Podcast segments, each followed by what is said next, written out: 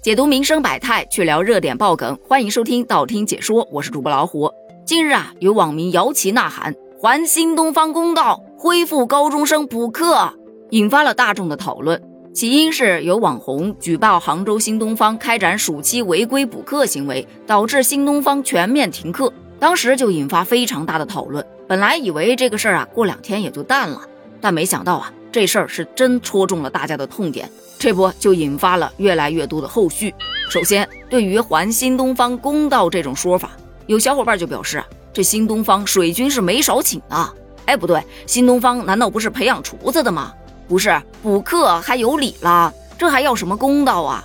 可是人家说的违规补课是指中小学生，这高中生都已经脱离义务教育了，怎么就不能补呢？对于这样的呼声啊，杭州市教育局就出来答复了。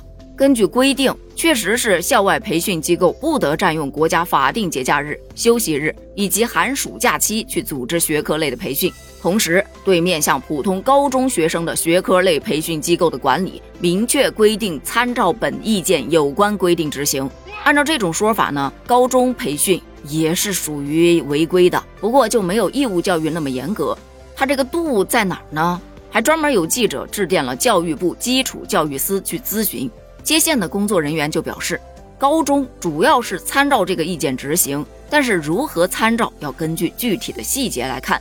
双减的政策呢，确实是针对义务教育阶段，高中只要是自愿，不是学校集中统一强制性的补课，从个人的理解上啊，应该不属于违规。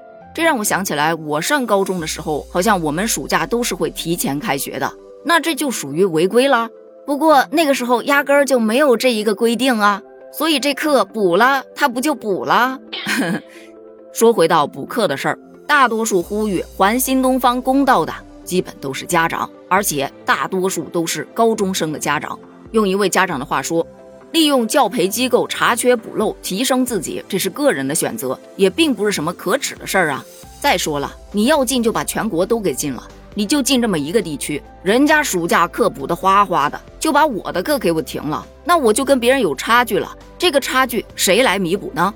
另外，我本来可以花一点钱就得到提升，现在我得去请私教，花更多的钱才能赶上以前的进度。那这个多出的钱谁来补呢？于是乎，就有了另外一种呼声：明明这就是网红博流量的一种手段、一种方式，但这后果凭什么要我们来承担呢？说到这儿啊，其实还蛮有意思的。这一位网红博主，他没有孩子，他只是单纯的觉得补课的这种行为不好，就想要去做一点力所能及的事儿，帮孩子们去减轻负担。但他的动机真的这么单纯，这么正义吗？对于这种说法，也有一些极限拉扯。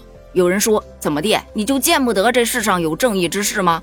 但也有说，自以为是啊！你以为家长们都是自愿去补课的吗？都不是为了孩子好。你要是真的为孩子好，你就把这劲头啊去跟手机游戏杠上，所有家长都会感谢你的。别说直播带货去买你的货了，他们甚至还会给你捐钱。说到这个直播带货啊，就补充一下，这个网红呢举报完了之后，名气还挺大的，于是呢就在某短视频平台开始直播卖货，带的是新疆的农产品，结果被围观的网友疯狂嘲讽，这直播也只能草草的结束。最可怜的是带货的那些商家。本来以为他名气大，能够帮助提升销量，没想到网友们不仅不买账，而且把客服都给骂哭了，说什么只要他卖什么我就买什么，买了我就退货。哦，对了，我还要买两份，一份用来退，一份用来送检，还有心平气和去跟客服沟通的。我孩子本来好好的补课，现在一对一都涨价了，我们的工资都付了孩子的补课费，就这样的人，你们也敢合作啊？商家客服工作人员也只能表示不会了，不会再合作了。所以你看，通过这件事情，家长没落着好，这个网红他其实也没落着好。那么这个新东方的公道到底由谁来还呢？又要怎么去还呢？说到这个点上，我个人是觉得，真的公道自在人心。这话放在这儿听起来挺虚的哈，但其实特别的公道。你想啊，每个人的心理想法都是不一样的。对于家里有孩子，而且他孩子又正好有补课需要的家长来说，这个公道就必须要还。但对于那些本身就秉着让孩子站在同一起跑线上，让孩子有一个快乐的童年，而不要让孩子变成一个读书机器的家长，他就觉得这个公道不需要还。还有一批可能就是反正我已经毕业了，而且我也不打算再生孩子，还不还的无所谓。有一说一，就这个公道，你想要还，他也没有办法还。眼看这暑假马上就要过完了，你还能把假期给补回去？花高价请的教培老师，课都已经上完了，人家还能把钱退给你？怎么听怎么都觉得不太可能呢。整体来说，说是要还新东方公道，其实只是想给补课开一个通道罢了。对此，你又是怎么看的呢？